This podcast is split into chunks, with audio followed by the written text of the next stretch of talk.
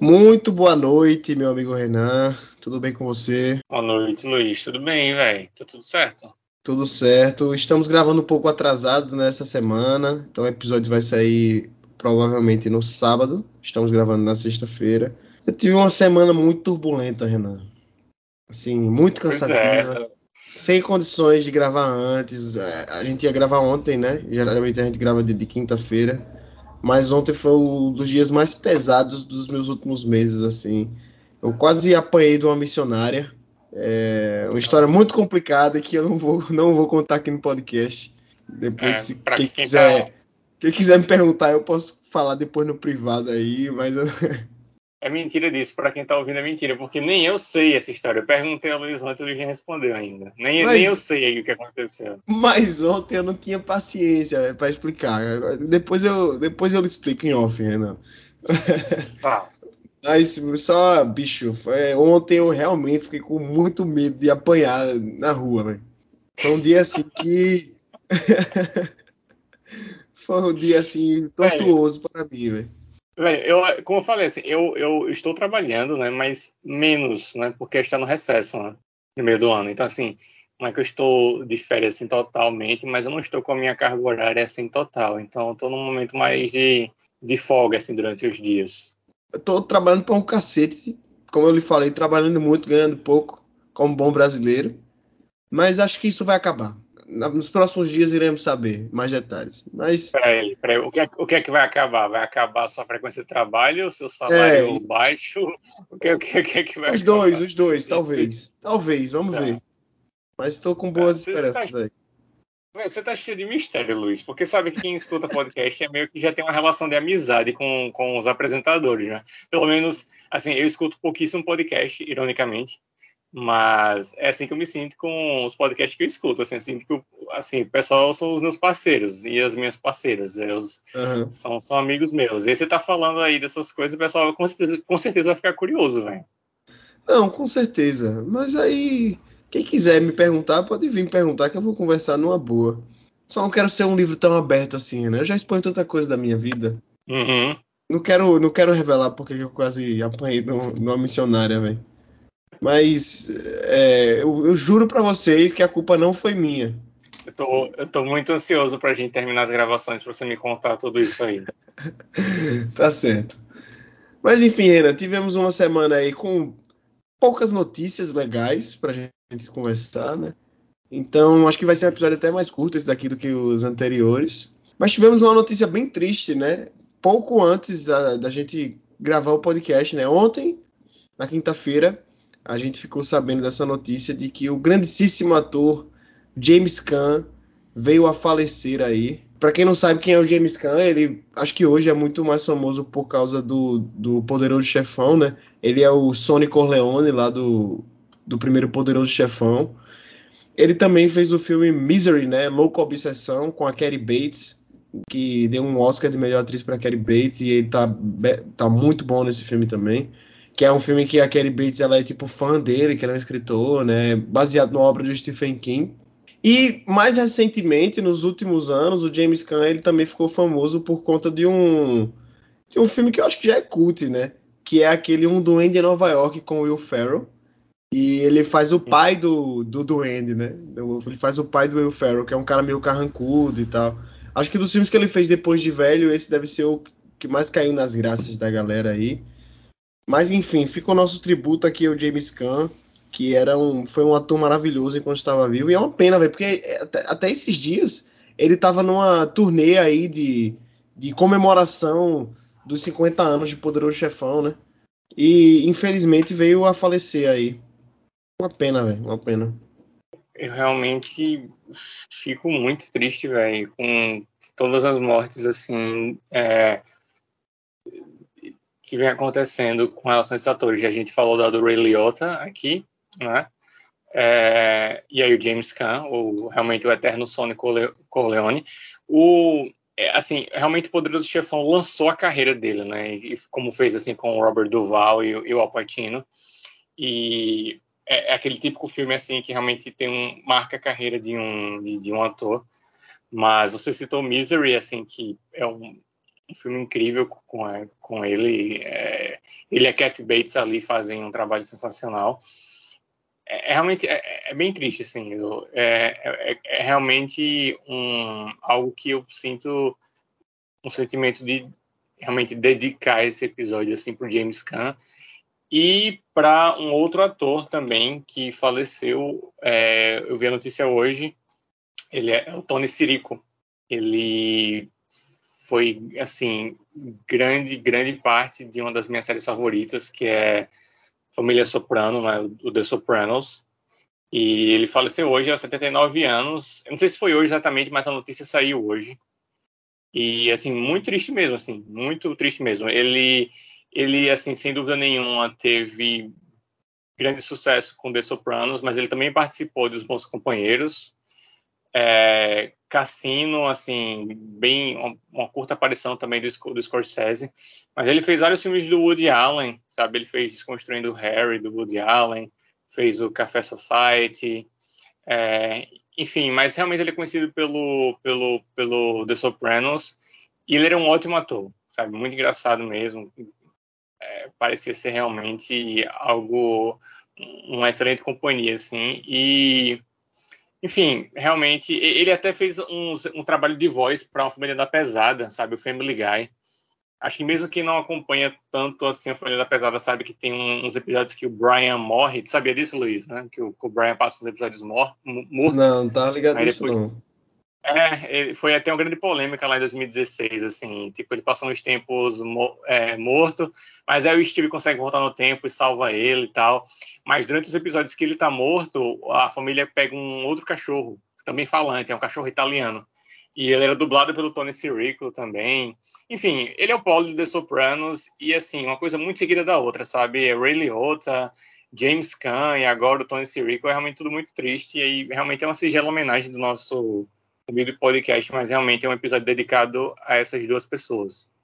O James Caan morreu aos 82 anos, né? E até agora, pelo que eu vi, não anunciaram a causa da morte. Mas fica aí o nosso tributo essa semana também não teve muitos lançamentos, né, Renan? Até porque sempre que tem lançamento da Marvel, os outros estúdios correm, né? para não tentar bater de frente. Então, o grande lançamento essa semana é justamente o Thor, Amor e Trovão, que é a altura que a gente está gravando esse podcast, nenhum de nós dois assistimos ainda. Eu ia assistir na, na quarta-feira, quando teve a pré-estreia aqui em Maceió, né? Mas não pude, porque estava trabalhando. então, é, minha, tô, tudo de ruim na minha vida se resume ao trabalho. Como vocês podem ver. É, eu também estava trabalhando na quarta, também estava trabalhando ontem na quinta. Aí, mas assim, a gente vai ver amanhã, né? Estamos vamos lá, sim. Já, já combinamos, vamos ver amanhã. Logo mais traremos nossa, nossa opinião desse filme aqui no, no pod. É, na última sexta-feira teve a, a segunda parte né, da, dessa última temporada que lançou aí de Stranger Things. Tu já assistiu, Renan? Ah, já. Eu, eu vi no sábado. Fiz uma, uma, uma mini maratona, né? Porque são, só, são dois episódios, mas eles são bem longos, né? É, então, assim, fiz a maratona regada a, a hambúrguer, salgadinho, biscoito e tal. Foi, foi bem legal. E aí, tá aprovado? Velho, eu, eu gostei, eu gostei. Eu, eu, gostei muito mais dessa temporada do que eu achava que iria. Assim, ainda mantenho minha opinião que terminar ela na próxima temporada, que vai ser a última realmente a decisão correta, tem que terminar mesmo, tem que encerrar esse ciclo assim. Mas eu achei um, uma melhora com relação à terceira temporada. É, achei mesmo. E achei é, é, épica, né, velho? Assim, foi muito bom ver essa escala assim, subir em termos do, do escopo, assim, né? Uma coisa muito épica nas cenas e tal. Algumas coisas que eu não gostei, assim, mas é, como eu falei, as coisas que eu não gostei realmente não não não me incomodando tanto assim, porque eu, eu gostei tanto da, da, coisa épica, tão emocionante, tão tão legal. Ah, tá, para mim tá aprovado, velho. Assim, eu sabia que a temporada ia terminar com um cliffhanger. Primeiro porque é comum, né? Séries terminarem assim, não é a última temporada. E a Stranger Things é bem isso, né? Dos anos 80, e os filmes dos anos 80 sempre terminavam emendando uma sequência na outra, né? Assim, e então, assim, o final não me surpreendeu. É ruim porque a gente vai demorar muito para ver a próxima temporada, né? Muito mesmo. Mas é, gostei, velho. Gostei, assim, gostei de, de muita coisa é, do final, o Ed tocando lá a guitarra, gostei daquela coisa épica, assim, emocionante mesmo dos personagens. Tá, pra mim tá aprovado.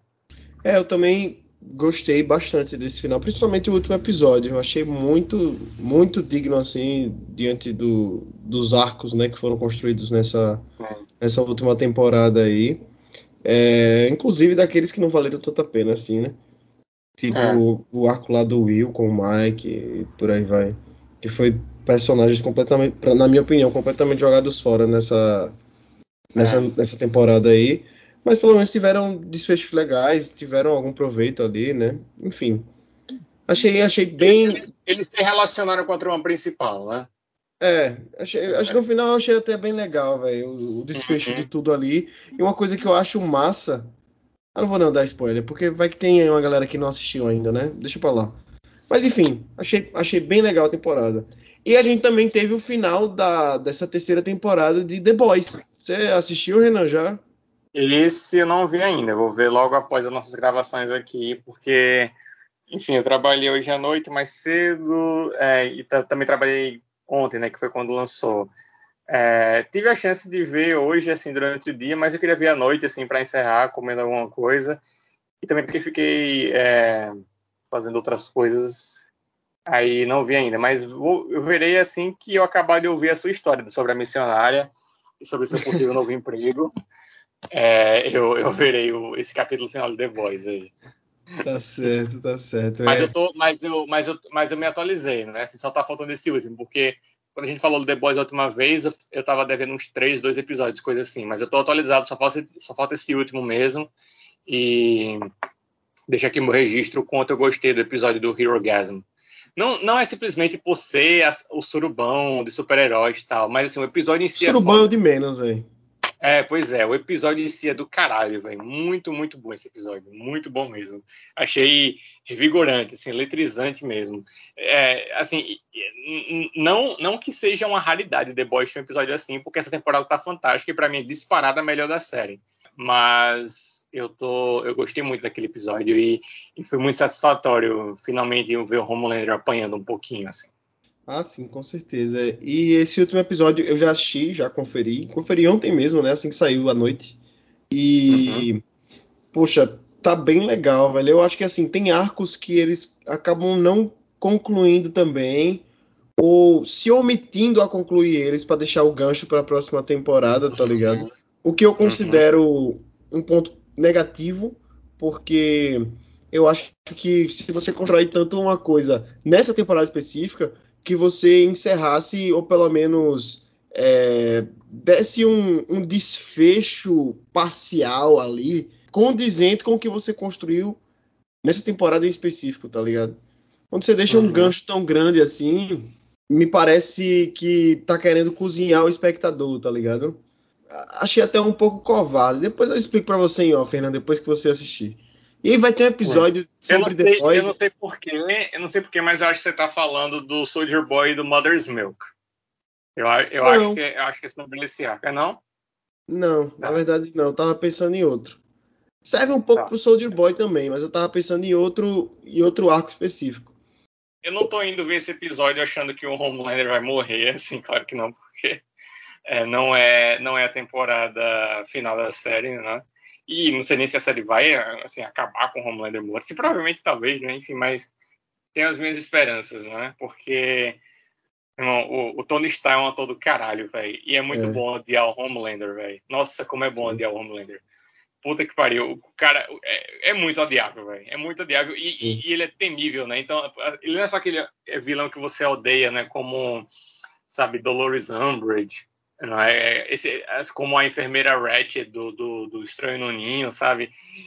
É, é, também o vilão que você teme, porque ela é claramente infinitamente mais forte que todo mundo ali. Então não é uhum. simplesmente uhum. odiar as ações, é, é, é, a impotência diante dele, né? É a impotência. É fazer o quê? É o Homelander, tá ligado? É, por isso que o, o Hero Guys não foi tão satisfatório ali, aquele, aquele trio sensacional de Soldier Boy, Hill e Butcher dando uma assustada no Homelander. Enfim, eu tô, tô muito ansioso para assistir esse último episódio. Quando a gente acabar aqui, eu vou, vou dar uma conferida. Mas assim, no geral, adorei o episódio, adorei a temporada. Acho que foi um. No, no geral, né? Foi um desfecho muito legal para essa temporada. Tem um gancho, assim, no finalzinho, na rabetinha do episódio, que é sensacional, velho. É um negócio que você fica, caralho, agora fudeu, velho. Agora fudeu mesmo, sabe? Mas assim, achei, achei bem, bem digno mesmo, como eu falei de Stranger Things. Acho que até mais digno, sabe? Acho que tem alguns confrontos ali que eram bem esperados, acertos de contas que foram bem merecidos e eles entregaram muito bem cenas de ação muito legais. Então, é, acho que foi um bom desfecho para essa série que, para mim, já é, já é uma das melhores séries do ano e talvez a melhor de, de desse gênero de super-heróis, sabe? Se não fosse o Watchmen, né? Porque eu acho que o Watchmen ainda tá imbatível ali. É porque o Watchmen é minissérie, né? Então. É. Né? Acho que dá para considerar The Boys a melhor série de herói, né? Sim, verdade. É. Se, leva, se a gente fizesse separação, talvez. E acho que bem, assim, com uma vantagem muito grande das outras, viu, ainda The Boys. Né? Ah, com certeza.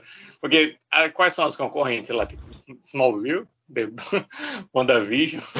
Eu acho que. É, eu gosto muito da série do Demolidor da Netflix. Eu acho que ela é. Ah, ela pois é, eu não vi. Fica ainda. ali. Eu gosto muito de Pacificador também. Ah, é, velho, porra. É. Nossa, eu, inclusive, eu já falei aqui no podcast, né? Assim, no, podcast do Extra Cínica, inclusive, que para mim Pacificador é a melhor coisa da Warner DC, assim, assim do, do, universo DC que começou com Homem de Aço em 2013, assim, excluindo os filmes como Cavaleiro das Trevas, né, tal, assim, do universo da DC, para mim Pacificador é a melhor coisa, assim. Eu, eu não tenho a menor dúvida assim afirmar isso? Para mim, eu sei que é um universo pequeno ainda, que tem poucos filmes, e Pacificador acho que é a única série, né? É, mas, é, de longe, o James Gunn fez as melhores coisas desse universo, que é o Esquadrão Suicida e, e Pacificador. Assim, realmente, Pacificador é uma série do caralho. E eu vi, eu vi essa série, assim, até recentemente eu demorei para ver, não porque achava que era ruim ou nada, só, só trabalho mesmo, muito, muito ocupado. E eu vi recentemente com meu irmão, a gente viu, assim, um episódio por dia, né? É, são oito episódios, a gente viu em uma semana, assim. E, porra, como era legal ver, velho. Assim, a gente passou toda essa semana, a gente jantava, ia ver um episódio. E, pô, muito legal, velho. Muito legal. Que série foda. Que série foda. É, trama muito criativa, muito engraçada, é, sensacional, sensacional mesmo. E eu concordo, assim, se for para desafiar The Boys, é, Pacificador é, um adversário assim digno. Sim, com certeza. Eu acho que fica ali, Pacificador e Demolidor, velho. Porque Demolidor. Talvez eu até goste mais de Demolidor, viu, Renan? Demolidor é do caralho. Apesar de ter uma terceira temporada meio irregular, na minha opinião. Mas. É Demolidor eu não vi ainda, né? Então eu não posso opinar. É uma série de uma profundidade, assim. E. Que se permite tocar em, em, em pontos mais sombrios ao redor do personagem e do entorno dele, tá ligado? É, que, e, e, assim, The Boys, e tanto The Boys quanto Pacificador, elas são séries que, em certos momentos, elas não se levam tão a sério, né? Elas até uhum. têm ali um. tocam em, em, em, temas muito pesados, mas sempre de maneira bem irreverente, né? The Boys até tem alguns momentos mais pesados ainda do que Pacificador, na minha opinião. Mas o Demolidor não, velho. Demolidor é uma série bem pesada, bem densa, tá ligado? E eu não acho que isso seja um, um demérito, são só, assim, é, perspectivas diferentes sobre tratar sobre temas uhum. diferentes também, né? Mas uhum. o, o, que eu digo é o seguinte: o, o gênero de super-herói acabou se tornando muito convencional esse negócio de que você tem que misturar o humor com a ação e com o drama para que dê certo. É aquela fórmula Marvel, né? Que todo mundo tá tentando copiar agora. E o Demolidor ele vai totalmente na contramão disso daí. E ainda assim é uma série sensacional, tá ligado? E funciona muito bem. É, inclusive Nossa. eu recomendo você assistir se você puder e tiver tiver interesse de ver, né? Qualquer dia desses aí. É, é, eu... tá, a série atualmente tá no Disney Plus, né? Saiu da Netflix já. Fica a dica. Eu conheço pouco do, do, do personagem, né? Eu lembro que eu era apaixonado pela aquela história que tem naquele, naquele gibi que você me emprestou do Marvel 40 anos. Adorava aquela, aquela história.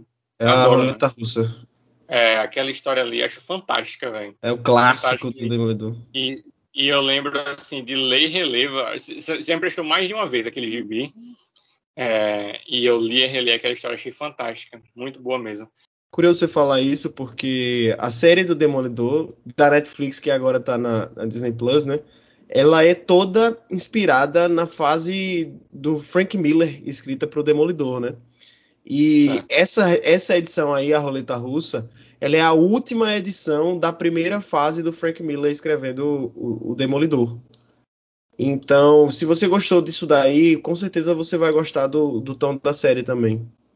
Ótimo. Mas vamos agora pro episódio, né? Que a gente já tá enrolando demais aqui. Véi, o episódio poderia ser só isso, a gente falando de assunto aleatório atual, né, Renan? Mas. Véi, é... eu ainda acho que um dia o podcast vai ser isso. Eu acho que a gente está arrumando para isso, assim, que é, a gente vai precisar sempre de um, de um, de uma faísca inicial, né, alguma coisa assim, mas eu, eu prevejo, não sei se vai ser sem, acho, acho que não vai ser sempre isso, né? Porque sempre tem lançamento, sempre tem coisa e tal, mas é, tenho certeza que um dia a gente vai, sei lá, começar a gravar um extra e vai estar 40 minutos, vai ter lançado episódio ainda, e a gente vai ser isso, sabe? Acho que, é isso. Acho, que vai ser, acho que vai ser algo assim mesmo, sabe? É. Pode o que não é uma tá... reclamação da minha parte, vamos deixar claro tá se encaminhando para isso mesmo, né? Porque a gente já tá gravando há é. 20 minutos aqui e a gente ainda não começou o episódio de fato. A gente tá só discutindo sobre coisas atuais aí, de, de série, de é. filme. Mas vamos nessa agora.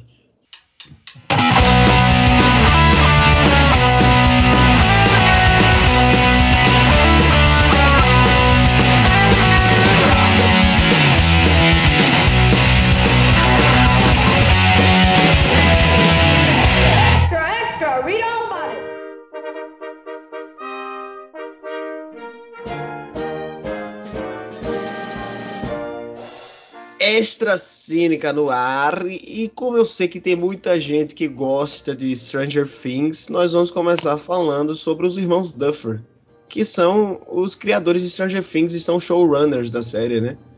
Os irmãos Duffer, eles anunciaram essa semana que eles estão criando a própria produtora deles para fazer conteúdo diretamente para Netflix, que virou a casa aí dos caras, né? A Netflix realmente está investindo nesses dois aí que criaram o grande blockbuster da, da Netflix, né? Que é Stranger Things. Então, nada mais justo. O nome da produtora deles agora vai ser Upside Down Pictures. É, todo mundo deve ter pegado aí a, a referência, né? É, do, do, Upside Down lá, que é apresentado em Stranger Things, né? Aqui no Brasil é o, o Mundo Invertido. E ele já tem algumas produções aí em andamento. Como, por exemplo, dois spin-offs de Stranger Things.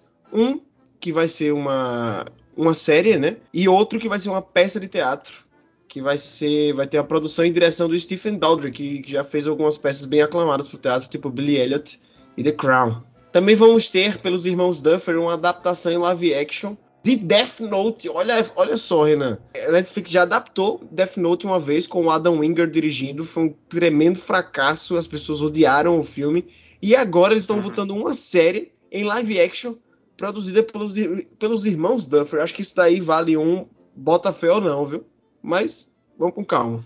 E também vamos ter uma adaptação do romance O Talismã do Stephen King. Tu conhece essa obra aí, Renan? É, é muito irônico, né, Luiz? Porque esse foi um dos poucos livros dele que eu não li. Sabe, eu, eu, eu, tenho, é, eu tenho mais de 30 livros de Stephen King. Acho que eu tenho 35 livros deles. Eu tô olhando para eles agora aqui na minha estante. É, tem 35 obras do mestre aqui, mas esse foi uma das poucas que eu não li ainda. Um dia eu vou ler, cara, assim, eu tenho essa meta de ler todos dele, assim. É, um dia eu vou ler o Talismã, é, é um bem famoso, inclusive. É, um, é, uma obra bem famosa do, do, do King, mas não li ainda, velho. Essa adaptação aí do Talismã, que vai ser uma, uma série, um dos criadores dele vai ser o Jeffrey Aris, e o Will Matthews, que são os caras que fizeram O Cristal Encantado, A Era da Resistência. Aquela série com, com fantoches, né? Spin-off de um clássico dos anos 80 que tá na Netflix, que foi um fracasso também, mas dizem que é uma série muito boa, tá ligado? Que foi fracasso de audiência, foi cancelada na primeira temporada, mas que vale muito a pena assistir pela qualidade técnica. Eu vou falar já já um pouco mais sobre esse spin-off aí de Stranger Things, porque eles comentaram bem mais sobre isso. Mas vamos falar sobre Death Note, velho. Death Note é um mangá e um anime muito foda, vamos dizer assim. Pelo menos de, de, primeira, quando eu assisti quando eu era adolescente, eu achava muito foda. Que é sobre o Light Yagami, né? Que ele é um cara que acha esse caderno, o Death Note, né? Que você coloca o, o. Qualquer pessoa que você colocar o nome dela nesse caderno, a pessoa vai acabar morrendo. E ele pode escolher a forma da morte e tal. E ele começa a fazer justiça com as próprias mãos com esse caderno, né? Por que, que, eu digo que eu achei. Primeiramente, eu achava bom. Porque esses dias eu fui tentar reassistir Death Note e, meu Deus, como é vergonha alheia, velho. Como ele tá, tipo assim, querendo. De alguma forma, eles estão tentando endeusar esse personagem, tá ligado? Querendo tornar ele fodão o tempo todo. Tipo, é, o, o, ato de assinar um, um, nome num caderno, eles botam toda uma trilha sonora fodona por trás e não sei o que. É, é, eu achei. Ach, não, não consigo achar essa esse anime tão agradável hoje em dia, sabe? Eu acho que ele é tipo o Zack Snyder dirigindo o Watchmen, sabe?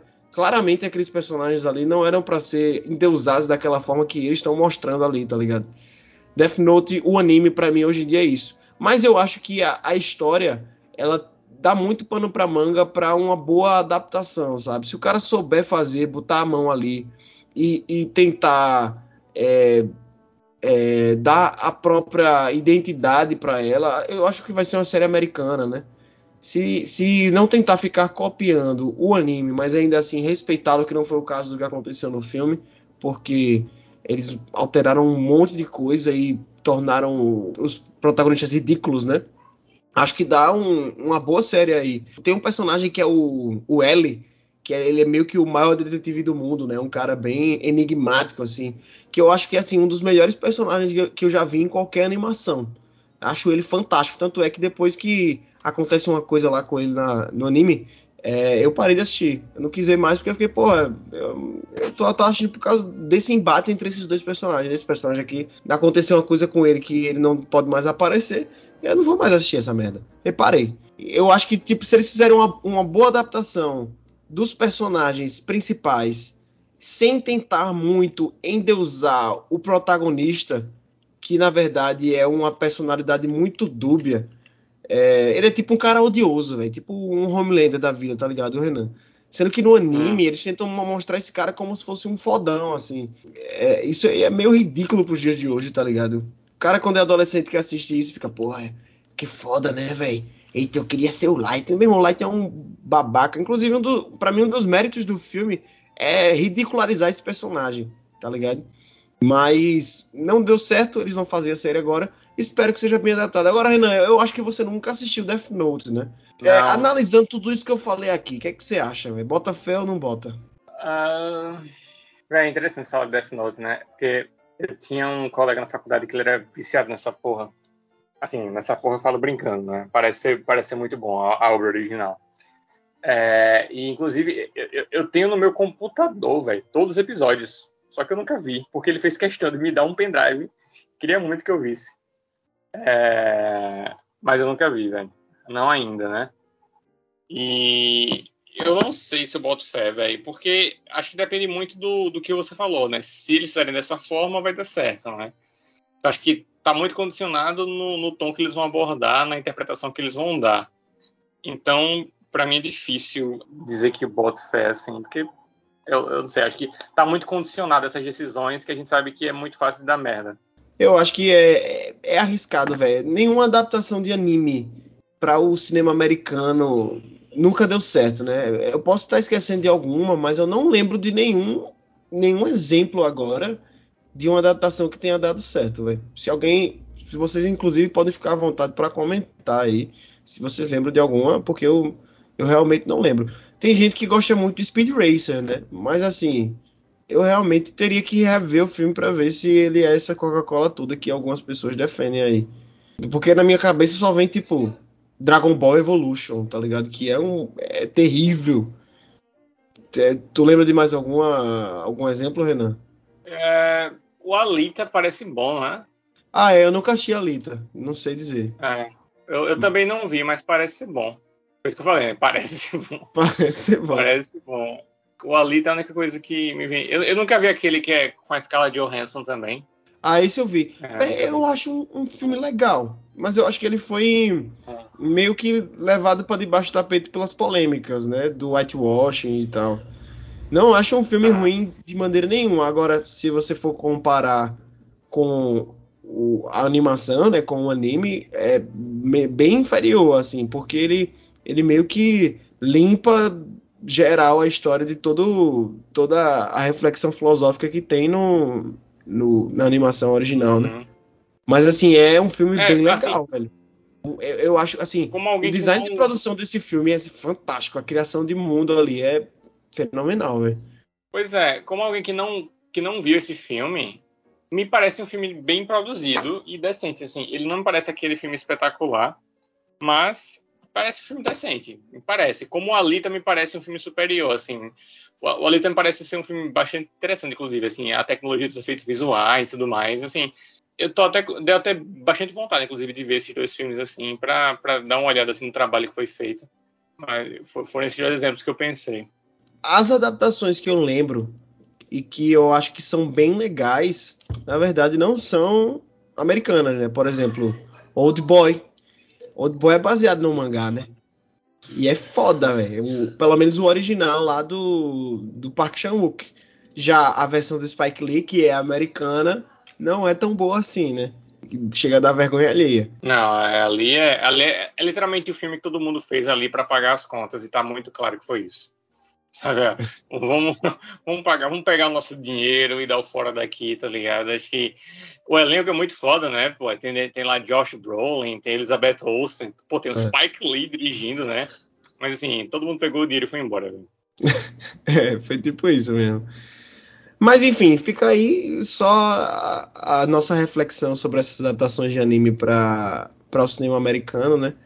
Eu acho que a gente tem que encarar essa adaptação de Death Note pelos irmãos Duffer com um pouco de temor, mas também com um, um pitiquinho de esperança. Afinal, são os caras que fizeram Stranger Things, né? Eu acho que tem tudo para eles terem uma boa visão aí do que fazer com, com essa série de Death Note.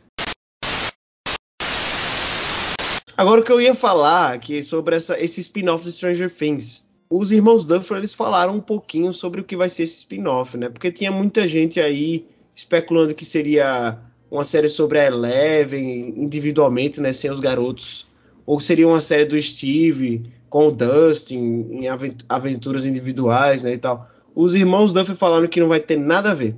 Vai ser uma série aí tipo com personagens 100% novos.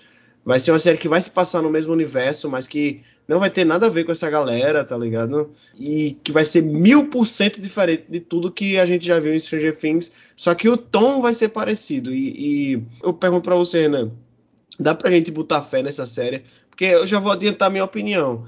Eu acho que o que eu gosto de Stranger Things é de ser aquele caso isolado ali, tá ligado? Os caras eles se basearam, inclusive, numa, numa teoria da conspiração real, tá ligado? Que aconteceu lá no interior dos Estados Unidos de, de experimentos atômicos e tal, que a galera achava que eram alienígenas e pá, faziam experimentos com pessoas. E eu acho o charme de Stranger Things, principalmente da premissa dela, é isso daí, sabe? Aí você tentar expandir isso, será que vai dar bom?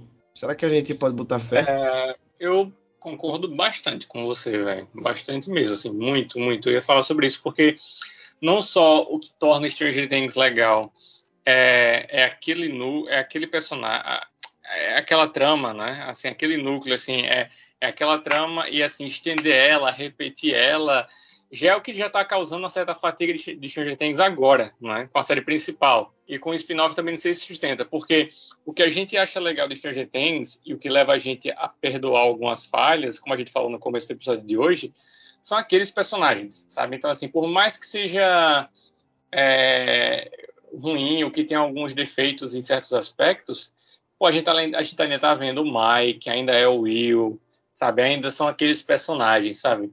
Aí a gente vê uma repetição, não torna tão especial a trama principal, e com outros personagens que talvez não sejam tão cativantes, que a gente não se conecta da mesma forma, eu não sei. Eu, eu não sei se boto fé, não. Eu concordo com você que o, o legal de, de Stranger Things é aquilo se passar naquele local, naquela época e pronto.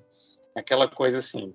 E acho que expandir com personagens que a gente não já não tem toda a conexão toda, que a gente viu crescer, como tá vendo com os meninos assim da, da série principal, eu, eu não sei se vai ser tão legal não. Sabe o que isso tá com cara para mim, velho? Que os caras estão querendo fazer uma hum. série nova de ficção científica e aí colocar o nome Stranger Things só para vender, sabe? É, é bem assim, não, não tem como culpar os caras pela ideia, né? É uma ideia Sim. muito boa. Mas me parece muito isso, velho. Tipo, vamos dizer que é no universo de Stranger Things pra, pra vender a série, tá ligado? Mas vamos ver. Vamos ver o que acontece aí, né? Por enquanto, os caras, eles. Assim, a gente também não tem um parâmetro muito grande deles, porque a única coisa que a gente tem, que a gente sabe deles, que a gente consumiu, é Stranger Things, né? Então, é. vamos ver se eles não deram sorte de fazer uma criação muito boa e de, so, de saber conduzir ela muito bem, né? Vamos ver como é que eles se saem tendo que criar uma série do zero, né? Outra série, outra outra dinâmica, outros atores, tudo novo, velho. Vamos ver. Próxima notícia: começaram as gravações de Furiosa. Furiosa, que é um spin-off de Mad Max, né? Falando em spin-off, outro spin-off aqui. Todo mundo conhece a Furiosa, né? Que foi a personagem da Charlize Theron lá no Mad Max Estrada da Fúria. E a gente vai ter um, um spin-off dela. Acho que a gente chegou até a falar algum dia aqui sobre isso no, no podcast. A Furiosa nessa, nesse novo filme, ela vai ser interpretada pela Anya Taylor-Joy, que a galera em geral conhece pelo Gambito da Rainha, né? Ela fez agora também o Homem do Norte, fez a Bruxa, atriz sensacional na minha opinião, e vai fazer aí a Furiosa jovem, né? O que é que acontece? Qual foi a notícia dessa semana? Foi revelado o visual de Chris Hemsworth no filme. Chris Hemsworth vai ser o vilão do filme. E ele tá com um visual deveras diferente, né, Renan? no mínimo diferente. O que é que você achou aí do, do visual do, do Chris Hemsworth? E, e, também tem essa parada de ele ser um vilão. Eu acho que ele nunca interpretou um vilão, né? A não ser agora nesse filme novo aí, o Spider-Head da Netflix. Mas ainda assim é aquele vilão meio dúbio e tal. Um dia a gente fala sobre Spider-Head. Mas o que é que você achou aí do visual dele? O que é que, você, que é que a gente pode esperar disso aí? Chris Hemsworth nunca interpretou um vilão, né? Mas interpretou um, a, aquele cara americano bem clichêzão, né? Lá no Segredo da Cabana. Ali, ele, ele, não era, ele, não era, um vilão ali, não, realmente não era um vilão, mas também não era um personagem simpático. Né? Ele interpretou um Shed, né? É, não, não, era aquele personagem que a gente simpatiza ou, ou pelo qual a gente torce né, na, na, naquele filme. E, assim, eu só, tô, eu só tô falando disso porque eu pego toda a oportunidade que eu tenho para citar O Segredo da Cabana. que filme! Né, que filme. para quem, quem é muito, muito, muito fã da gente, vai lembrar que no segundo episódio que a gente lançou, eu falei desse filme. Né? É, pode descer aí o Além do Tempo aí na, na plataforma que você estiver ouvindo a gente, vai estar tá lá. Episódio 2, filmes superestimados e subestimados. E eu falei, a gente falou bastante sobre o Segredo da Cabana. Mas eu e você, né? Que a galera não, Os outros participantes daquele episódio não tinham visto o filme, então a gente falou bastante do Segredo da Cabana, que realmente não perco a oportunidade para falar desse filme maravilhoso. Mas enfim, sobre o Chris Hemsworth no filme da Furiosa. Véi, eu não sei se, se, é só boa vontade minha com o George Miller e com esse universo que eu adoro Mad Max e adorei a Furiosa, que ela, ela foi a protagonista do filme, né, Luiz? No Estrada da Fúria, assim, né? Uma coisa muito falada assim na época. Ela. É verdade. Eu, eu, eu, assim, eu não. Também não sei dizer se ela é protagonista, assim, mas ela, uma coadjuvante também ela não é. Né? Assim, Dá pra dizer que esse é o segundo filme dela, na verdade. Pois é, pois é, sabe? É, o, o, o, primeiro foi o filme dela e esse aí vai ser o filme de origem. Né? É, porque realmente ela foi a protagonista. Eu não sei se eu tô com muita boa vontade por amar o Estrada da Fúria, mas quando eu vi essas fotos que foram divulgadas do Chris Hemsworth, eu peguei uma vibe Mad Max, assim, do visual, velho aquela barba dele, aquele tom ruivo tal. Pô, eu, me, me, passou uma vibe assim, pô, esse personagem pertence àquele mundo que a gente vê no Mad Max. Eu sei que é um filme é, que vai retratar a vida dela anteriormente aos acontecimentos de Estrada da Fúria, né? Então, assim, eu não sei em que nível a distopia vai estar, tá, né? Assim, não sei se já vai ser um mundo realmente bastante acabado, ou mais ou menos acabado, enfim, não sei. Mas me parece um personagem que pertence àquele mundo visualmente. Eu acho isso importantíssimo, velho, em coisas de ficção, assim, né? A gente vê por que, que, é tão legal elogiar as séries de Star Wars, assim, porque elas dão a sensação que pertencem né, àquele mundo, assim, os figurinos, os cenários, É? Pô, isso, isso, aí, isso aí pertence a Star Wars. É? Outros exemplos assim de, de outras séries de ficção científica também. Então, quando, quando eu vi essa solo do Chris Hemsworth, me remeteu a um personagem que poderia vir sim daquele mundo. Então, eu gostei disso. Sim, é, tem muita gente especulando que ele pode ser o Immortan Joe mais jovem, né? O que é que tu acha disso? Uhum. É, eu, eu não sei não, velho. Eu, eu, eu ficaria decepcionado se fosse, sabe? Eu prefiro que o Immortan Joe seja aquele vilão que a gente nem vê tanto assim. Tá, tá, aquela, tá aquela coisa do filme pronto. Eu acho que se for para fazer um filme da, da Furiosa, eu acho que ele pode assim até aparecer, né? Porque é, a gente vê no filme que a Furiosa é uma pessoa de bastante confiança, né, do, do Immortan Joe, mas acho que pode abordar mais aspectos, né, velho, Outra, outras coisas assim, não... porque ele já é o vilão do Estrada da Fúria, né, ele vai ser o vilão desse também, ou então ou vai, ser, vai ser grande parte desse também, não sei se, se é uma, uhum. uma, uma, coisa tão, tão proveitosa assim, mas os visuais parecem, parecem muito bons, né, e a Anya Taylor-Joy, enfim, que atriz fenomenal, né, assim, que atriz fantásticas e a, a, personagem ficou em boas mãos. A, a Charlize Theron fez um trabalho assim magnífico no primeiro filme, assim, fez, ela foi realmente dona do filme e atuou surpreendentemente bem e parece que a personagem também está em boas mãos agora, assim, na versão mais mais jovem, né? Então, você perguntou o que dá para esperar, assim, sendo sendo George Miller, sendo esses atores assim, como é que a gente não vai esperar uma coisa excelente, né? Uhum. realmente conter a expectativa e não esperar um filme maravilhoso. É, a gente tem todo o direito de, de, esperar isso. É o George Miller que se manteve na direção, é ele que está fazendo essa história, são esses atores, então só coisa boa. É, vale lembrar que em Estrada da Fúria tem todo aquele arco lá da Furiosa tentando voltar para casa, né? Que é meio que uhum. um oásis ali em que só viviam mulheres, né? Com ela e tal. E ela, e ela tá tentando levar as outras esposas do, do Immortan Joe pra lá e fugir com elas, né? A gente não tem ainda uma sinopse do filme, Ninguém sabe ainda sobre o que é que ele vai ser, né? Mas talvez seja, seja justamente essa saída da Furiosa de lá sendo cooptada, né? Talvez sequestrada aí. E o, o Chris Hemsworth ele vai ser justamente o, o vilão do, do filme. Talvez seja ele quem, quem tire ela de lá de alguma forma, ou ela seja atraída a sair de lá por algum motivo. Enfim, só assistindo pra gente ver. Mas pelo que a gente pode ver do visual dele, ele tem cara de, assim, é o que me passa, né? Ele tem cara de, de, de cafetão, viu, Renan? Aquele bigodão assim, aquela barba muito bem feita. Apesar de ele parecer, pela extravagância, né? Parecer daquele universo, ele não é sujão, não, ele não parece ser um, um cara que, que tenha saído dali daquele mesmo lugar que tá o Immortal Joe e os filhos dele, né? Os, a galera uhum. podre, velho. Uma galera assim, sabe? Ele parece um cara elegante, ele parece. É, é, um cara bonito, é um cara forte, elegante e tal. Talvez seja. Olha só o que eu tô tirando só pelo visual do cara, tá ligado? Talvez seja muito a vibe dela ser seduzida a sair de lá de alguma forma. Talvez por sucesso, por, por dinheiro, por melhor qualidade de vida. Não sei.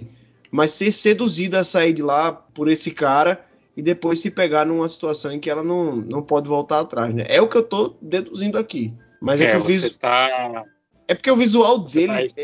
ele parece ser um cara elegante. O bigode dele como é muito bem feito, velho. A, a, forma que a barba dele é divididazinha, assim, milimetricamente, tá ligado? Cabelo bem cuidado. Ele não parece ser um um selvagem como a gente vê no Estrada da Fúria. Pois é ou isso ou aquilo, né? Assim, o filme se passa num, num nível ainda de distopia não tão grande, né?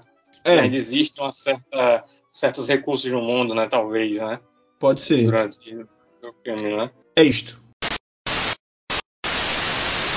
Foi liberado o primeiro trailer de um filme que eu nem esperava, mas que já considero pacas, que é o filme Amsterdam, que vai ser o próximo filme do David O. Russell, que é um diretor que assim, de, inicialmente eu gosto dele, mas que ele divide opiniões, cara acabou fazendo um filme meio ruim, né? Depois fez aquele Joy com a Jennifer Lawrence. O Trapaça eu também não acho um filme tão legal, apesar das boas atuações.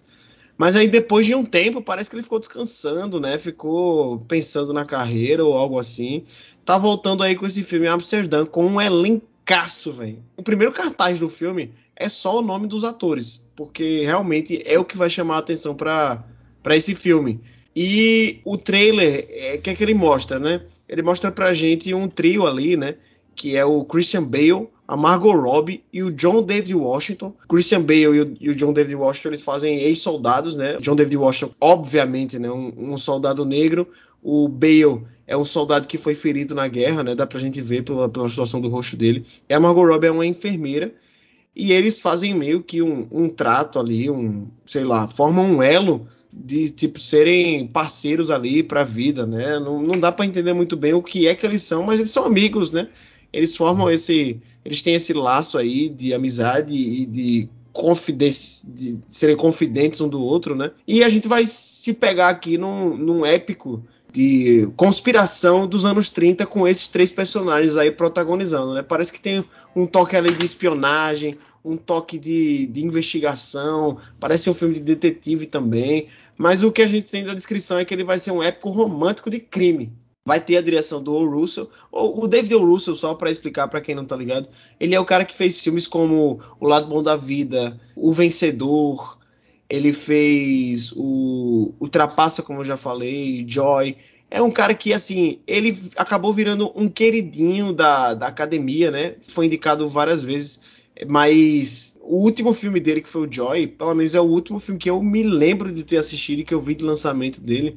Ele foi um filme tão ruim, mas tão ruim, que eu tenho certeza que ele deve ter repensado muito a carreira dele antes de lançar outro, tá ligado? E aí ele chega aqui com Amsterdã, além desses três, desses três atores que eu falei, a gente tem também o Chris Rock no elenco, a Anna Taylor-Joy, olha aí de novo, o empresário dessa mulher, deve estar tá ganhando um dinheiro arrochado, viu? A Zoe Saldanha, lá do Guardiões da Galáxia, Mike Myers, que está meio afastado aí, mas é um comediante muito bom, que de vez em quando aparece nos filmes. Michael Shannon tá aqui também. Timothy Olyphant, que tava fazendo Mandalorian um dia desse, né? Taylor Swift, olha aí, Renan, Taylor Swift no elenco. É, Remy Malek, tá no elenco também. E claro, Robert De Niro, né? Que é o queridinho do David o. Russell e eu acho que o De Niro gosta de trabalhar com ele também. São os dois queridinhos. Três, na verdade. Tem, tem o, o De Niro, o Christian Bale e tem o Bradley Cooper, né? Que eu tenho certeza que o Bradley Cooper só não tá aqui porque ele tá dirigindo o próprio filme dele, né? Mas enfim, a gente vai ter direção de fotografia do Emmanuel Lubezzi, que é um cara vencedor do Oscar e diretor de fotografia de mão cheia, fez Birdman, fez O Regresso, fez Gravidade, Árvore da Vida, um diretor de fotografia fantástico. E aí eu digo para você, Renan, por esse trailer que a gente viu aí, Bota fé no filme. Véi, muita coisa para falar, apesar do filme nem ter sido lançado, né? Mas vamos, vamos lá. A fotografia do trailer tá linda, é, tá linda mesmo, muito legal de ver. O filme parece ter um certo humor que é característico dos filmes de David o. Russell, sabe? Tem aquela trama principal mesmo, que parece envolver ação, investigação e romance, mas parece ter realmente vários toques de humor ali, que, que está presente nos filmes dele, até nos filmes que tem uma temática mais séria, né? Como O Lado Bom da Vida, por exemplo, que é um filme que trata sobre, enfim, problemas é, psíquicos, né? Enfim, é, bipolaridade, né? É, outros, outros transtornos e tem o humor dele ali também. E, assim, primeiro falando do David Russell, depois sobre as expectativas do filme, né? É, eu acho o melhor filme dele, acho que você não citou, Luiz. O melhor filme dele, acho que é um filme é, é de 99. Chama, é, é, isso, exato. Eu acho o melhor filme dele, velho. Em termos, assim, de, de uma esperteza narrativa que ele coloca assim e tal. Eu acho, eu acho o segundo melhor filme dele, talvez o primeiro, assim. Porque eu gosto muito do lado bom da vida. Muito, muito mesmo. Você deixa de injustiça com Ultrapassa, que é um filme muito bom, viu? Sabe que eu pago pau pra esse filme. E é, pare com isso. É. Pare. É um filme muito bom. E isso é um filme cheio de referências a outros filmes e, velho, eu, eu, eu não sei porque você não gosta tanto de Trapaça. A gente, a gente tem que fazer um podcast sobre Trapaça. A gente, a gente, a gente rever junto, nunca, gravar na sua casa. Aí. Nunca, nunca vai rolar. Véi, é, então eu faço sozinho, velho. Eu, eu, eu, lanço aqui um monólogo sobre Trapaça, eu gravo e lanço aqui. véi, Trapaça, Trapaça é muito bom, velho. É, eu, eu, acho filme do caralho. O Lado Bom da Vida realmente parece ser o pico dele, assim, até porque é um roteiro muito, muito tocante que ele escreve também. Eu li o livro, é uma adaptação muito boa que ele fez. É, ele tá muito bem, o Lado Bom da Vida. É, enfim, eu gosto de David Russell. Eu gosto bastante. O Joy realmente é fraco apesar de por alguma razão ter sido indicada muita coisa boa, assim, não só a atuação da Jennifer Lawrence, mas é, outras coisas foram elogiadas, eu, eu achei fraco também. Mas eu, eu, gosto desse diretor. Ele, ele não parece uma pessoa tão boa assim, tem várias polêmicas assim de, de briga e tal. Apesar de ele ser um queridinho assim, mas já teve alguns transtornos de pessoas que, enfim, trabalharam com ele, enfim. Mas eu gosto do diretor, eu realmente gosto bastante e com certeza é um filme que me deixa muito animado. Eu sei que você já falou do elenco, mas eu só queria ressaltar mesmo, assim, a quantidade de, de estrela que tem nesse filme, velho. É, é, é, assim, é surreal, pô.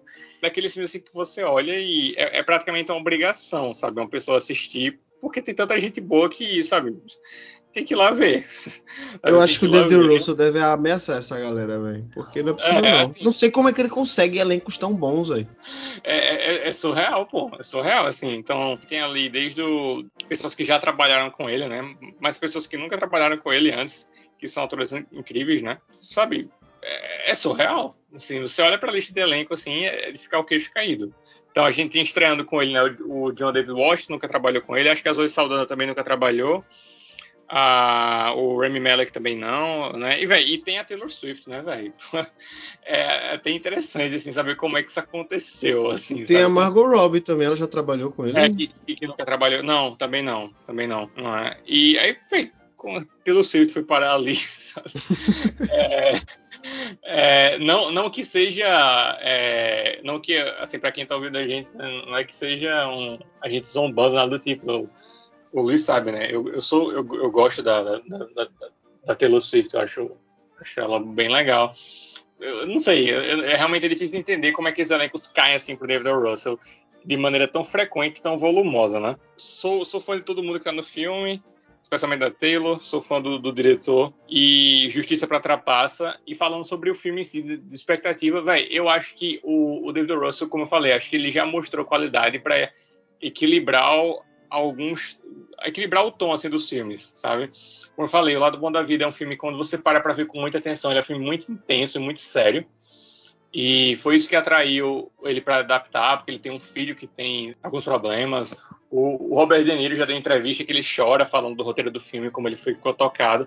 Mas é um filme carregado de, de várias coisas que deixa a gente se sentir bem, ao mesmo tempo que traz muita coisa intensa. O, o Three Kings lá é um filme que também tem assim, tem tem muito drama, tem ação, tem diálogos legais. O Ultrapassa, eu gosto, né? Seu Luiz, assim, eu gosto bastante do Ultrapassa e acho que ele, ele leva bastante bem assim, o aspecto do, da caracterização daquelas pessoas, o aspecto criminoso, assim, lembrando é, com, com, narração e tudo mais, assim, algumas coisas do, do dos filmes do, do, Scorsese me lembrou, assim, eu, eu vendo e revendo esse filme. Então, eu, eu acho que o filme, esse filme do David Russell parece ser um filme que vai ter vários tons, assim, né? Vai ser, como, se, como você já falou, Luiz, é, é um romance de, de, época, mas tem investigação e drama e tal, e tem todos esses atores. Então, eu acho que tá em boas mãos e, e francamente, eu tenho expectativa muito boa, velho. Sabe o que ele me lembrou? Ah. Lembrou um filme dos irmãos Coen. Ele tá com muita cara de, de Irmãos Coen, velho. Não, qualquer filme dos Irmãos Coen. Ele tá com ah, o tom, tá, tá muito tá, parecido. É, pô, acho que você tá muito certo em, em, falar isso, porque quando, quando eu vi o Chris Rock no começo do trailer, eu pensei muito em Fargo, velho. O Chris Rock é o protagonista da quarta temporada de Fargo, pra, quem não sabe, que também é uma temporada de época, né, que envolve crime e tal. E, eu, pô, realmente, Luiz, parece muito com Fargo. E o ultrapassa tem umas coisas Scorsese assim, talvez o Amsterdã realmente tenha um pouco de, de, de Irmãos Coen, né, de Fargo, realmente faz muito sentido essa, essa comparação. Tem eu, dois filmes específicos que me lembrou. O humor me lembrou muito aquele E aí, meu irmão, cadê você? Que é com George Clooney, tá ligado? Tá, tá ligado. Que é dos irmãos Coen. E, e a fotografia, o jeito que ele filmou tudo ali, e aquele certo grau de melancolia que parece passar de vez em quando, e também o fato de ser um filme de época, me lembrou o Inside Llewyn Davis, dos irmãos Coen também. Ah, sim. Ótimo filme, inclusive. Foram várias, assim, referências imagéticas que acabaram me lembrando os irmãos Coen, né? Acho que ele tá bem né, nesse tom, assim. Ó, só uma correção antes da gente passar, passar para a próxima. É, eu chamei o filme de Três Irmãos, na verdade é Três Reis, como você falou. É a, a tradução literal, né? Que é Three Kings em inglês. Mas é isso mesmo, é Três Reis. Uhum. É, eu fiquei em dúvida. Eu, eu achava que você tinha cometido esse erro, mas é o filme que eu conheço mais pelos títulos, pelo, é pelo título em inglês, eu fiquei, não, deve ser isso mesmo. Então. Mas aí, tô muito ansioso para ver esse filme de verdade, porque eu gosto muito do David Russell. Não sei se eu tô, sou fã da pessoa dele, pelas coisas que eu já vi, assim, mas gosto muito dos filmes dele e, e gosto mais ainda desse elenco. Bem legal mesmo. É, o filme tem previsão de estreia para ainda esse ano, em novembro, pelo menos nos Estados Unidos, aqui deve dar uma atrasada, porque geralmente esses filmes eles são colocados estrategicamente no final do ano para ver se consegue uma vaga no Oscar, né? Geralmente os filmes que lançam, esses filmes que estão nesse pleito pro Oscar, eles só chegam aqui no Brasil no ano seguinte, né? Ou seja, janeiro de 2023, fevereiro de 2023 por aí. Então a gente ainda não tem uma previsão certa, não tenho como falar a data que vai chegar no Brasil, mas em novembro chega nos Estados Unidos e aí nos meses posteriores provavelmente chega por aqui também. E por último, Renanzão, temos mais um trailer, o trailer do filme A Mulher Rei, que tem chamado bastante atenção porque ele vai ser um filme com a Viola Davis, que por si só já chama atenção, né? É uma atriz assim que a galera é, gosta bastante e, que idolatra, né? A Viola Davis e, e, ela merece toda essa todo esse frisson que tem em volta dela, né? Quando ela vai fazer um filme novo. E dessa vez ela vai fazer um filme épico de ação, meio tribal, né? Acho que indo ali na, na esteira do sucesso de Pantera Negra, né? Vai ser um filme que ele é inspirado em fatos reais, né? Ele se passa no reino do Daomé, que foi um dos estados mais poderosos da África, ali entre o século XVIII e o XIX. E aí a, a Viola Davis ela vai fazer a Nanisca, que era uma general da unidade militar feminina do reino. E a Lashana Lynch, que é a Maria Rambeau do universo Marvel, né? ela fez 007 recentemente também. Ela vai fazer a filha dela, que é a Naui. Ela vai, então vai acompanhar essas duas personagens que fazem parte desse exército aí de mulheres guerreiras desse reino africano lendário, tá ligado? Então a gente vai ter um filme épico, muito específico ali, porque, assim, filme épico a gente tem a rodo, que geralmente não faz muito sucesso, né? Mas que foque ali na sociedade africana e em reinos africanos, eu não lembro de nenhum. Tu lembra de algum, Renan? Não, realmente não lembro. É, pois é, e aí o filme ele vai tratar desse drama aí, né, invasão colonial, escravização e tudo mais, e da resistência desse povo, né, além da, do, da Viola Davis da Lashana Lynch, a gente vai ter também o, o John Boyega de Star Wars no elenco, grande John Boyega, né, que eu acho que precisava de mais chance em Hollywood, porque ele tá meio sumido aí, e eu até faço ideia por quê, porque ele, ele meteu a boca no trombone sobre Star Wars, né, reclamou pra caralho de como diminuíram o papel dele, por, por causa dos ataques racistas, né? De como o, os fãs trataram o personagem dele e a Disney acabou acatando essa ordem, entre aspas, do, do fã de tipo, ah, a gente não quer o fim, não, o fim é um merda. E aí diminuíram o papel dele. E o filme vai ser dirigido pela Gina Prince Bythewood. Que a gente até brincou aqui de iniciar, velho. Quem é essa mulher, velho? Eu, eu, também não conhecia, o Renan não conhecia mas ela, ela é conhecida principalmente por ter dirigido The, The Old Guard para Netflix, que é um filme de ação com a Charlize Theron, que não, não foi muito bem recebido pela crítica, mas teve uma audiência muito boa, um público muito bom e, e o filme tem até fã, velho, já foi renovado aí para um, um, uma continuação aí é, de The Old Guard, parece que vai ter até spin-off. Então acho que o estúdio deve ter visto, principalmente esse sucesso dela dirigindo The Odd Guard, talvez para o público, né? Então ela foi chamada aí para dirigir A Mulher Rei. O que é que você achou pelo trailer desse filme? Dá para botar uma fé, Renan? É, é difícil definir, Como a gente vinha comentando em off, eu, eu não sei. Eu, eu realmente não sei sabe? É, não me parece que o filme vai ter uma censura que comporte as cenas de violência e que agregue ao tom do filme, né? Parece que vai ser um filme que vai ter uma classificação indicativa ali é, para 13, 14 anos nos Estados Unidos e ah, eu não acho que o filme é, é, seja beneficiado por isso, muito pelo contrário, acho que, acaba, acho que acaba prejudicando a história, né? Porque é uma história assim, geralmente a gente vê pelo trailer, né? O pessoal vai meter espada ali, faca e tal, e não parece que o filme vai, vai visualmente ser coerente com, com essa trama. Então, começando daí. O filme parece ser muito bem feito em termos de produção, né, visual, assim, tudo, os cenários parecem muito bons, a, os figurinos, as maquiagens e tudo mais. A Viola Davis parece estar muito boa também. Eu tenho um problema com a questão do sotaque, como eu tava falando. Não sei se estou exagerando, se estou viajando com isso, velho. Eu não sei, realmente não, não sei mesmo, assim. Mas como eu vinha falando para você, eu acho que histórias que se passam em locais que não falam inglês, mas que o filme vai ser contado em inglês, né? Lógico, porque é Hollywood. é, eu não sei se beneficia tanto os, os, os, atores ficarem fazendo sotaque da região, mas falando inglês, sabe? Como pessoas africanas falando inglês, ou seja, com aquele sotaque bem pesado, na Rússia, sabe? Ou então, tipo, o live action da Bela e a Fera que se passa na França, mas eles falam inglês, logo fazem sotaque britânico só porque se passa na França e é inglês. Não sei, eu, eu, não sei se isso agrega tanto. Eu acho que deixa a coisa muito artificial. Apesar de, apesar de ser muito loucura assim, a gente pega Mandalorian, por exemplo, todo mundo fala inglês ali. Lógico tem aquelas línguas alienígenas, né? É uma coisa de Star Wars, mas tipo, tem aquele personagem na segunda temporada, esqueci o nome do ator, que é aquele comediante lá, o careca. E ele tem aquele sotaque pesadão de Boston, nos Estados Unidos, e tá lá numa galáxia muito distante em Star Wars. Eu acho que faz mais sentido assim, velho. Pra ser bem sincero. Acho que deixa as pessoas falando em inglês normal mesmo. Acho que esse sotaque me tira um pouco, assim. Eu não acho que seja tão legal. Mas, assim, visualmente o filme parece estar bem legal, o filme parece ser bem produzido, é realmente bom ver o John Boyega assim num filme épico que, que vai ter público, audiência assim pela questão até inovadora do filme, né, trazer um épico falando sobre culturas negras. Mas fora isso, eu não sei bem o que dizer, eu não sei bem o que esperar. É um filme da Sony, né? Não sei. É, esse negócio de ser um filme da Sony realmente pesa contra ele, né? é. é.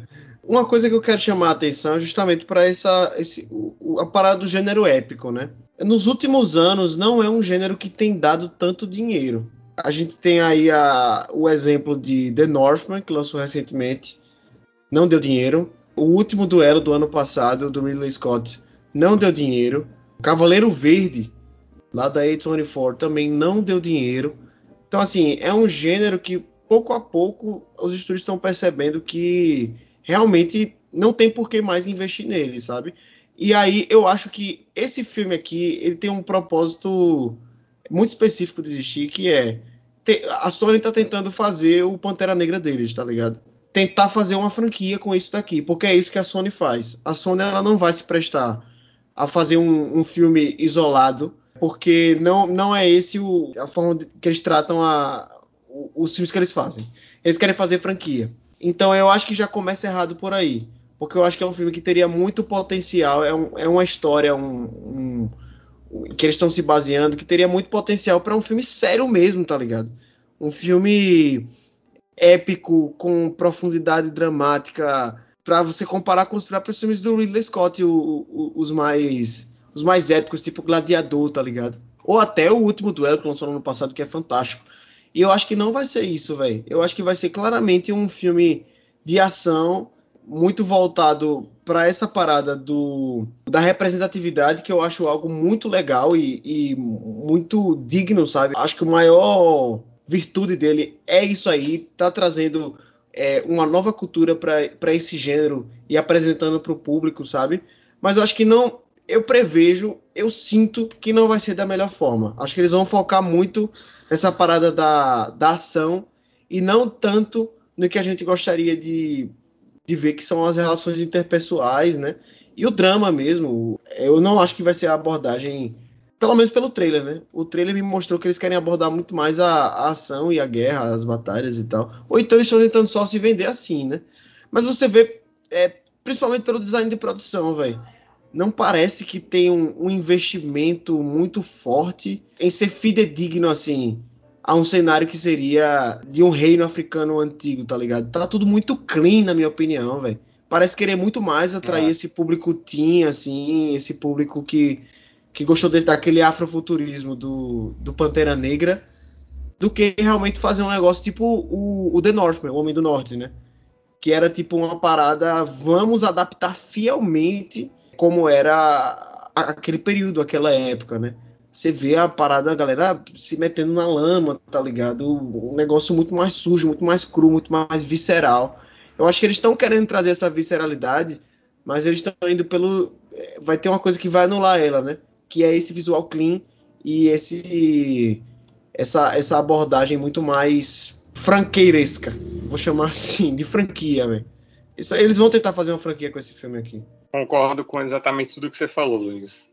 Não dá para confiar muito na Sony. E o trailer já realmente denuncia que talvez os valores do filme estejam no, nos locais errados, né? E que não não é uma preocupação tão grande no aspecto mais mais humano da coisa, né? E focado mais realmente na, na ação e na tentativa de construir alguma coisa parecida com, com Pantera Negra. É, mas o que eu acho que a gente vai ver no filme realmente são boas atuações, velho, porque o elenco realmente tá muito bom. Pelo menos os três principais ali, né? A Viola Davis, Lashana Lynch e o John Boyega, eles são muito bons atores. E acho que nesse quesito, eu tenho certeza que é um, um filme para o qual esses três atores ali vão estar se entregando, assim, sabe? Vão querer entregar atuações fenomenais, porque são, são três atores que, que são muito militantes nesse quesito, né? Da representatividade negra no cinema. E eu acho que eles vão entregar o sangue ali para fazer o melhor deles, sabe? Eu acho que se tem uma coisa que me deixa um pouco empolgado para esse filme aqui, é isso. O, o trailer não me empolgou. Então é isso, Renanzito. Podemos encerrar por aqui esse episódio de hoje, né? Episódio mais longo que o normal. É... E tô falando que ia ser curto no começo. É, pois é. O negócio é que a gente fica, a gente começa a entrar nos assuntos e a gente não consegue sair, né, velho? A gente quer falar de outras coisas e começa a se prolongar. É assim mesmo. O editor tem que se lascar mesmo. Beijo pro editor. É, então é isso, gente. Estamos encerrando por aqui. Espero que vocês tenham gostado do episódio de hoje. Qual foi a notícia que vocês mais curtiram dessa daqui? Vocês já assistiram Stranger Things? Já terminaram? Digam pra gente o que, é que vocês acharam. Terminaram The Boys? O que é que vocês acharam no final? Vocês podem falar com a gente lá no nosso Instagram, arroba ou podem nos mandar um e-mail também, se vocês quiserem entrar em contato, pelo podcastacinicas.gmail.com. Siga a gente também na plataforma que você nos escuta, no Spotify, no Deezer, no Amazon Music, no Apple Podcasts ou por aí vai. Siga a gente para sempre ficar ligado quando sair episódio novo. E também dê uma nota 5 estrelas lá para vocês fazerem o nosso podcast crescer, né? Então é isso, Renan. Quer mandar um beijo aí pra galera? Um beijo pra galera. é, é isso aí. Beijo, galera. Tchau.